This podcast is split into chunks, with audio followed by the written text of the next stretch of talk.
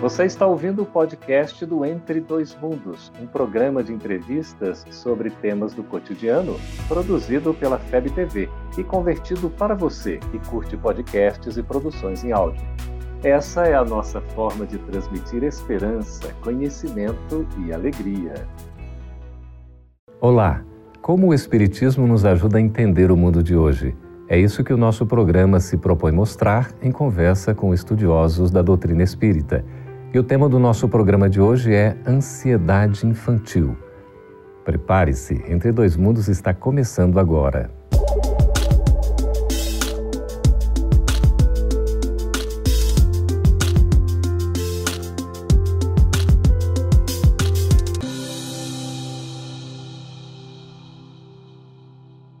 Nós já tivemos a oportunidade de conversar aqui no Entre Dois Mundos a respeito da ansiedade. Mas hoje nós vamos conversar sobre ansiedade infantil. Como é que esse sentimento se manifesta na criança e quais são as suas consequências? Para conversar sobre esse assunto tão importante, estamos recebendo aqui nos estúdios da FEB TV em Brasília as presenças de Tereza Cristina, psicóloga, seja bem-vinda. Obrigada. E também de Tiago Leite, que é médico pediatra. Seja bem-vindo, Tiago. Muito obrigado, Geraldo. Como é que a gente poderia, Tiago, é, definir a ansiedade? Ansiedade é, é quase uma síndrome que a gente fala na medicina, é um conjunto de sinais e sintomas.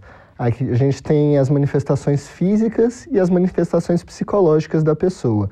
A ansiedade por si só, ela é algo até saudável para o corpo, não uma doença. É a pessoa poder antecipar, a pessoa tentar se adaptar a uma situação potencialmente perigosa ou diferente do que ela está habituada.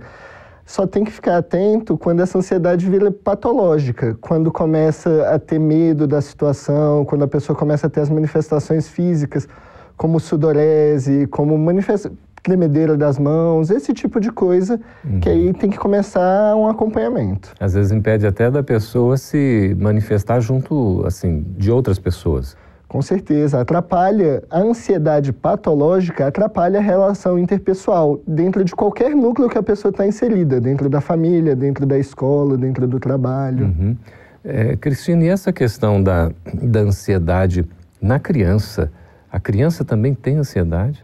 Tem. A gente observa que a criança tem crescido, inclusive, o número de crianças que são encaminhadas para atendimento, avaliação psicológica que têm sinais e sintomas de ansiedade. Crianças que são encaminhadas pelo pediatra porque estão com quadro de gastrite, com insônia, com algumas dificuldades. Então, isso, isso é um reflexo muito da vivência que nós temos no mundo de hoje, que é um mundo que nos empurra para essa sensação de falta de tempo, de estarmos sempre acelerados, com múltiplas tarefas, e isso, infelizmente, também está atingindo o universo infantil. Isso que a Cristina falou, inclusive, Cada faixa etária dentro da infância, o tema do programa, tem manifestações diferentes dentro dessa ansiedade. Uhum. Desde o bebezinho recém-nascido e lactente, que ainda não se manifesta, não consegue expor direito o que sente, com um choro mais fácil, um estranhamento aos estranhos, a criança de dois, três anos que começa a querer chamar mais a atenção, às vezes tem uma diarreia, manifestações na pele, placas vermelhas, uhum. etc até a criança que já está na fase escolar e na adolescência que tem as dificuldades de adaptação e outras manifestações físicas também. Interessante, quer dizer, até manifestações físicas além das emocionais psicológicas. Com certeza, a criança muitas vezes vê assim um pouco de ansiedade, uma fala rápida, algo assim, mas as manifestações físicas, como ela falou, a gastrite, às vezes uma queda de cabelo na infância, que não é algo comum, uhum. uma diarreia, são manifestações que sim estão relacionadas a esse quadro de ansiedade. É, Cristina, você como psicóloga, Tiago como médico, é, qual a, assim, a orientação para os pais que de, estão diante de um quadro da ansiedade dos seus filhos? É importante, em primeiro lugar, que ele possa acolher essa criança e procurar tranquilizá-la. Agora, é, algo que nós vemos muitas vezes é que a criança ansiosa vem também de um núcleo familiar ansioso, uhum. em que essa ansiedade ela é aprendida nesse processo de observação dos pais, da forma como eles lidam com as dificuldades do dia a dia. Então se aprende a ansiedade? Se aprende, a forma como você lida com os elementos do dia a dia. Às vezes nós vemos uma pessoa numa situação de um engarrafamento no trânsito, a pessoa que começa a ficar irritada, reclamar de tudo, achando sempre que não há tempo para fazer tu, as coisas do dia a dia, uhum. e aquela interrupção é vivenciada de uma maneira muito negativa. A criança que está na cadeirinha atrás, do banco de trás, ela vai aprender a é, imitar algumas coisas e às vezes começar a olhar o mundo de uma maneira desconfiada e mais é, é, temerosa diante da realidade. Pois é, Tiago. E aí, como é que os pais lidam com essa ansiedade dos filhos? É, isso, isso que a Cristina falou. Houve alguns anos atrás uma campanha publicitária ao redor do mundo. Era assim: Children see, children do. A criança reproduz o que é o ambiente que ela está vivenciando. Uhum. Então, assim, eu diria que, inicialmente, a palavra para os pais com uma criança ansiosa é compreensão. A gente tem na medicina uma dificuldade muito grande dos pais de lidar com problemas psicológicos ou da parte mental. Um filho que está com uma pneumonia ou uma criança com câncer, é muito fácil de se compadecer, entender e ter mais paciência e tudo mais. Muitas das vezes, com uma criança ansiosa ou com outros distúrbios da área mental, ela é muito incompreendida. Os pais têm falta de paciência, não dão a orientação correta. Então, além deles reproduzirem o pai, quando for da própria criança, os pais têm que ter a compreensão e tentar entender o ambiente da criança, tanto doméstico quanto na escola, para poder ver como eles vão poder ajudar. É interessante, né, Cristina? A gente pode dizer que é, essa questão do excesso de informação, a tecnologia disponível hoje, esse ritmo alucinado, acelerado, tudo isso também gera ansiedade na criança? Com certeza, gera no adulto, na criança também vai gerar, com um agravante. A criança ainda não tem no seu psiquismo desenvolvido a base para poder lidar com essas pressões todas externas. Você falou da tecnologia. Hoje, por exemplo, todos os jogos que a criança tem acesso, eles são jogos que estimulam a competição, o fazer rápido, o estar à frente do outro. De certa maneira, já são estímulos que provocam uma certa antecipação e ter que superar sempre a cada dia, a cada momento, um obstáculo cada vez maior. Outra coisa que a gente observa é a excessiva cobrança em cima da criança. Então, a criança, às vezes, com dois anos, com, às vezes até antes, é, o colégio começa a ensinar inglês, francês, uhum. tem escolas hoje em dia que falando que vão ensinar chinês e japonês. Então, nós temos que ter é. muito cuidado com a criança. Ela precisa também ter espaço para ser criança. É, é essa sobrecarga, né, praticamente tornando a criança como se um, um, adulto miniaturizado, cheio de compromissos, de obrigações, isso também gera ansiedade, não, Tiago? Com certeza. A gente preconiza na medicina a importância de uma rotina para a criança. Um ambiente totalmente disruptivo, cada dia uma coisa diferente, também não faz bem. Uhum. Mas é importante, dentro da rotina da criança, como ela falou, ter tempo de ser criança. A uhum. criança tem que ter o tempo dela simplesmente brincar, dela aproveitar com os pais. Essa rotina corrida de atividades, de querer ser mais que o outro, muitas vezes o pai, não, meu filho é mais inteligente, não, meu filho é melhor uhum. em esportes. Isso com certeza acaba induzindo uma ansiedade na criança. Mas a prática de um esporte, por exemplo, não seria exatamente para dar uma aliviada? Com certeza, se for vivenciada dessa forma. Agora, se eu coloco o menino para jogar futebol e ele tem que ser o artilheiro do time, tem que ser aquela pessoa que sempre esteja demonstrando um desempenho superior, isso vai ser danoso para ela.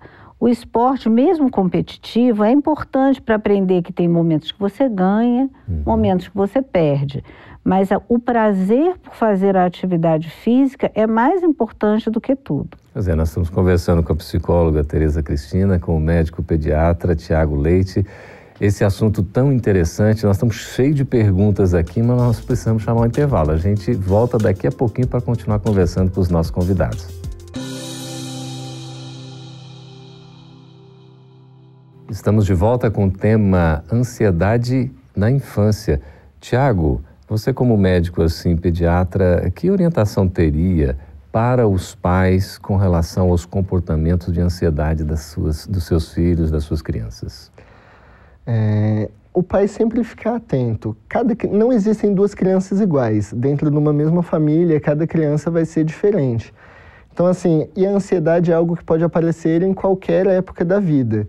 Então, ficar atento a mudanças de ambiente, uma mudança de escola, um amiguinho que se muda, tá com uma nova empregada, um novo cuidador, alguma coisa assim, se a criança começar a mudar seu comportamento em casa, sua relação com os pais, pode ser tanto para o lado de ficar mais acabrunhada, mais retida, uhum. tanto para ela ficar mais ansiosa, mais agressiva. Sempre que notar essa mudança de comportamento, se atentar para poder procurar uma ajuda especializada. Ô, Cristina, você estava falando, né, do comportamento dos pais que podem influenciar assim, né, até uhum. o comportamento dos filhos. A gente uhum. sabe disso. Com a ansiedade, isso também acontece?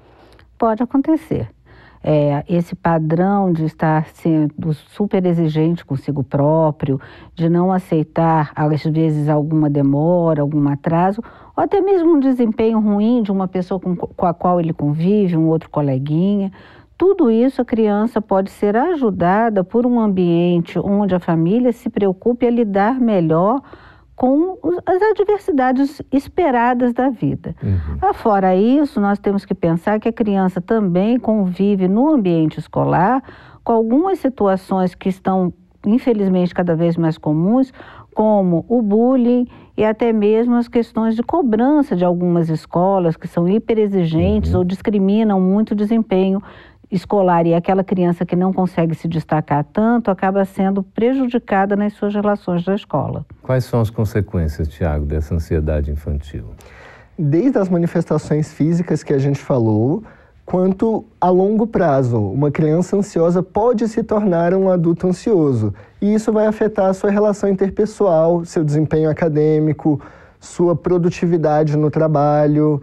Então, essa, o não tratar na hora correta vai trazer essas consequências a longo prazo no lado psicológico. Do lado físico, a criança pode desenvolver problemas a longo prazo. Uma gastrite não tratada vai trazer problemas estomacais, uma diarreia constante pode gerar a criança desnutrição e outros problemas físicos. Uhum. É, hoje a gente também observa, Geraldo, que junto com a ansiedade nós já temos crianças com quadros diagnosticados de depressão infantil e deixando essa criança muitas vezes sem condições de vivenciar qualquer tipo de rotina, com todos os sinais de uma depressão mesmo. apatia, falta de vontade de fazer as suas atividades, o não ter prazer em relação à própria vida.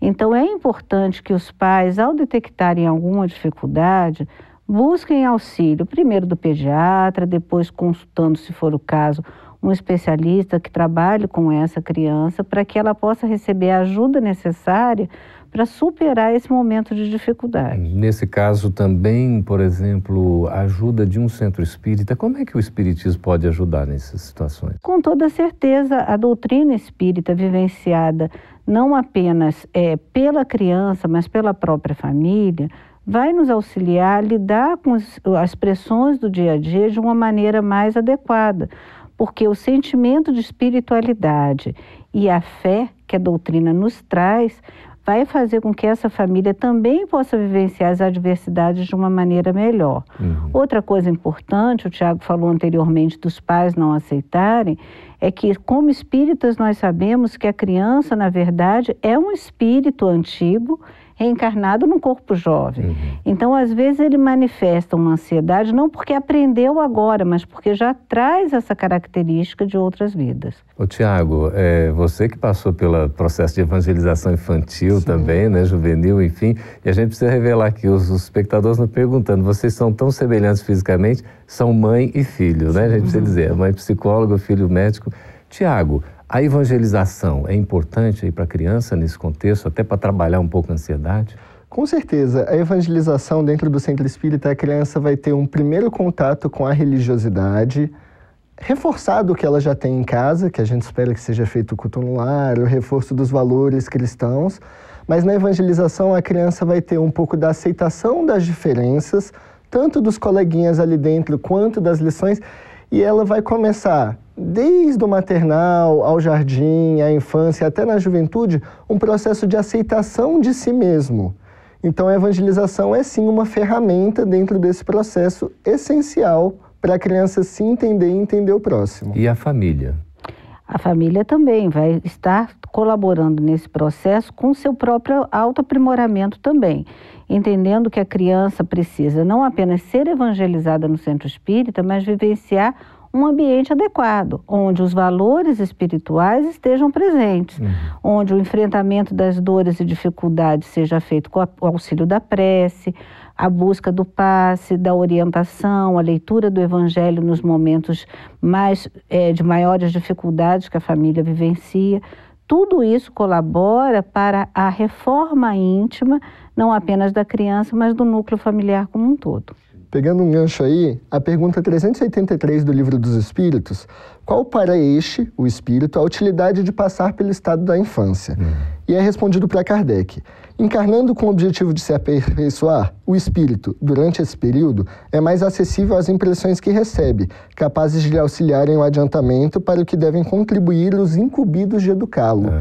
Daí a importância dos pais, tendo esse conhecimento espírita, saberem que sim, na primeira infância, esse espírito imortal, às vezes uhum. até mais antigo que o pai, que traz seu passado, está mais suscetível às influenciações, tanto sim. externas, positivas ou negativas, quanto do ambiente doméstico. Então ele está mais suscetível e a gente consegue influenciar de uma maneira melhor e conseguir até controlar, às vezes, instintos antigos, tendências antigas que esse espírito já carrega. Uhum. Uh, Cristina, assim, a par da medicina né, terrestre, todo o apoio que se tem é, dos especialistas, na casa espírita poderia se atuar também com uma espécie de, digamos, de fluidoterapia, alguma coisa assim que pudesse beneficiar? Perfeitamente. A questão, quando os pais nos procuram, inclusive, buscando orientações na evangelização, no grupo de estudo dos pais, nós sempre lembramos do recurso do passe o recurso da leitura do Evangelho e que isso pode ser feito não apenas na casa espírita, a leitura do Evangelho,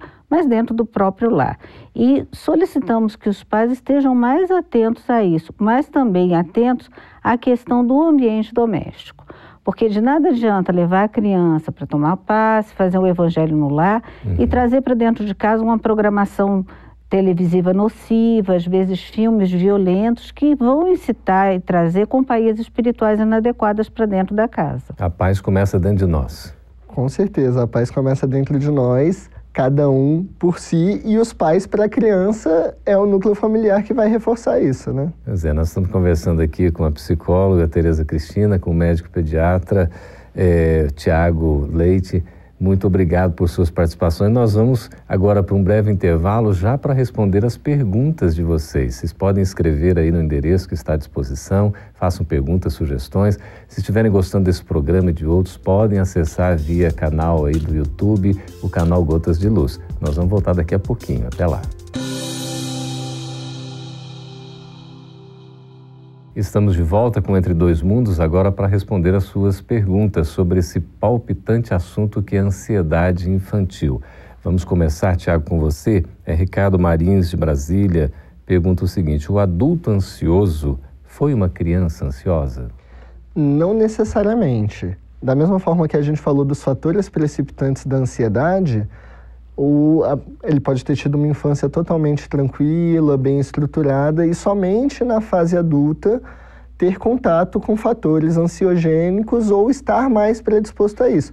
Mas importante ressaltar que uma criança ansiosa tem uma tendência maior a ser um adulto com distúrbios de ansiedade ou até mesmo de depressão. Bem esclarecido, né? Lucas de Souza, de Anápolis, em Goiás, Cristina, hum. pergunta o seguinte: a ansiedade infantil pode ser causada por influências de espíritos? Pode, pode ser eh, desencadeada sim por esse processo. Agora vamos imaginar que essa criança pode trazer algum tipo de predisposição também. E aí, na hora da influenciação espiritual, as ideias que lhe são sugeridas são acolhidas por ela e vivenciadas de uma maneira mais ansiosa. Por isso que a terapêutica que foi falada anteriormente, da fluidoterapia, da leitura do evangelho, é tão importante, porque vai fortalecer a criança para lidar com essa influência exterior e também estar tá fortalecida mais intimamente. Daí a importância que a gente falou no bloco anterior da blindagem que a família tem nesse ambiente espiritual para a criança. Até os sete anos a gente sabe da consolidação do processo reencarnatório, da maior influenciação que eles podem sofrer. E dali para frente, uma vez já bem estabelecido o ambiente doméstico, com valores corretos, com o evangelho no lar constantemente, mesmo a criança talvez tendo uma tendência, às vezes até um obsessor de vida passada que o está acompanhando, a gente consegue de alguma maneira diminuir ou até bloquear essa influenciação que um obsessor poderia ter nela. Veja como é importante, né? O lar nesse sentido até de proteção, né? Exatamente, fundamental. Os espíritos nos lembram isso o tempo inteiro. Aos pais é, é, é entregue uma criança, é uma confiança de Deus que nós nessa encarnação recebemos aquele espírito para ajudá-lo a evoluir. Hum. E nesse auxílio vem essa blindagem também que nós estamos falando aqui. Nós temos aqui a Lorena Reis, de São Paulo, que pergunta o seguinte, Tiago. Ela diz que tem dois filhos, sendo um ansioso e nervoso, e o outro é um filho calmo. Uhum. Ela diz que dá a mesma educação para os dois filhos e pergunta por que, que eles são tão diferentes. Essa é uma ótima pergunta, Lorena. É importante a gente ressaltar aqui que não existe educação igual para dois filhos. Por mais que os pais sejam bem intencionados e tentem ao máximo equalizar tudo em casa, em relação a oportunidades, presentes, a educação é um processo de mão dupla. Então, o pai faz uma coisa e é refletido no filho. A mesma coisa na escola. A professora oferece a mesma aula e cada um acaba aprendendo de um jeito. Então, ela pode até ofertar as mesmas oportunidades, as mesmas tentativas, mas não existe a mesma educação. É importante ressaltar nesse caso o que a gente já falou dos passados do espírito. Às vezes a gente tem um espírito com que reencarnou nessa família com uma tendência maior a esse quadro de ansiedade, com uma tendência maior ou até algum obsessor acompanhando ele, e o outro, nesse caso, aparentemente não tem ou está mais bem blindado, menos suscetível a essa situação. E cada um é um, não é, Cristina? É, cada espírito traz as suas próprias peculiaridades das suas vivências anteriores.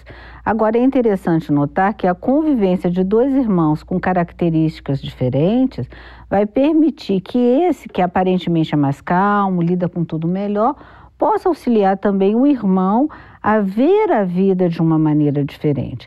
É importante que os pais entendam que a criança ansiosa ou o adulto ansioso, ele percebe o mundo exterior como ameaçador. Uhum. Então, alguns eventos normais do dia a dia são vividos de uma maneira quase que dramática.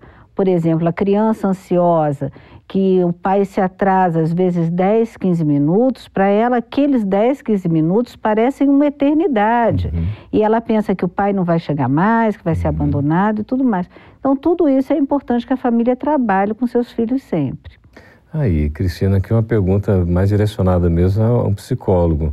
É a Carla Arruda, de Florianópolis, pergunta o seguinte: o tratamento com psicólogo para crianças aí pode gerar um trauma ou pode, porque a criança tem algum trauma, ser levado a um tratamento? Como é que se é, O tratamento levar um trauma, eu diria que é uma anormalidade. Uhum. Teríamos aí uma situação para ser vista pelo Conselho de Psicologia do Estado, onde isso aconteceu. Uhum. Mas a criança que sofreu um trauma, vamos, é, vamos dizer, uma perda, às vezes de um ente querido, de um animalzinho que ela gosta também muito, ou uma mudança de uma escola que ela tenha vivido de uma maneira difícil ou traumática, ela pode ser beneficiada pelo tratamento, pelo profissional especializado em atender criança. Isso também é uma coisa importante. Uhum. Na psicologia, nós somos habilitados a atender todas as faixas de idade, mas há especializações para as diferentes faixas etárias. Então, é importante ela procurar e, de preferência, se ela for espírita, um psicólogo que tenha um conhecimento espiritual, porque vai levar em consideração essas tendências anteriores também que a criança pode ter. Uhum, que, Eu acho que é importante para os pais em casa a gente ressaltar alguns nomes comuns dentro do transtorno ansioso na medicina, que muitas vezes pensa a ansiedade como algo inespecífico, mas o TOC, o transtorno obsessivo compulsivo, é um tipo de ansiedade que é bem comum em criança. Uhum. A Cristina falou das perdas, então o transtorno do estresse pós-traumático, a criança, por não ter a vivência, por não ter a capacidade de lidar com as situações pode ter isso também. Então, assim, são, são duas doenças que a gente vê por aí uhum. que são sim ansiedade, não é um quadro diferente do que a gente está falando, são manifestações uhum. diferentes da ansiedade clínica. É, e uma coisa importante é que a verbalização, quando a pessoa é capaz de falar sobre, trabalhar essa questão da verbalização ajuda a diminuir a ansiedade de alguns quadros. Uhum. A criança, como ainda tem uma visão limitada, um repertório limitado ainda no seu desenvolvimento, às vezes ela não consegue falar sobre o que a está incomodando, mas ela percebe a situação. vamos dizer, uma morte dentro uhum. da família, que às vezes a criança acompanha. Ela, em certos momentos, ela não fala, ela não chora, mas ela sente a tristeza dos pais, as dificuldades todas que a família está vivenciando. E como não tem facilidade de falar sobre isso, o sofrimento dela se torna maior. Uhum. Tiago, o Paulo Vinícius de São José dos Campos, em São Paulo, pergunta o seguinte: o espírito já pode nascer com ansiedade? Sim, o espírito já pode nascer com essa tendência à ansiedade devido à bagagem espiritual que ele traz das outras encarnações. E daí, reforçando o que a gente já falou, a importância do contexto que é ofertado a essa criança, desde o berço até a vida adulta, para conseguir controlar esses sintomas, essas manifestações de uma tendência que ele pode já carregar. Uhum. Se a gente pudesse dizer, se é que é possível, alguma recomendação aqui não é, sobre ansiedade infantil. Já estamos encerrando o nosso programa. Prece, tranquilidade no lar e muita vigilância é fundamental. E tempo para o filho. Exatamente. Eu diria que paciência, compreensão e humildade da família de procurar ajuda. Não ter vergonha de procurar ajuda, tanto no centro espírita quanto especializada. Muito bem, conversamos com Tereza Cristina, com Tiago Leite. Muito obrigado pela participação de vocês. Obrigada. Obrigado também por sua participação, pelas perguntas. Esteja à vontade para continuar conosco aí, nos enviando uh, por e-mail, escrevendo as suas sugestões e perguntas. Esteja conosco também no próximo Entre Dois Mundos. Até lá. Essa é uma produção da Federação Espírita Brasileira. Para saber mais, siga arroba FebTV Brasil no YouTube, Facebook e Instagram. Ative o sininho para receber as notificações e ficar por dentro da nossa programação. Até a próxima!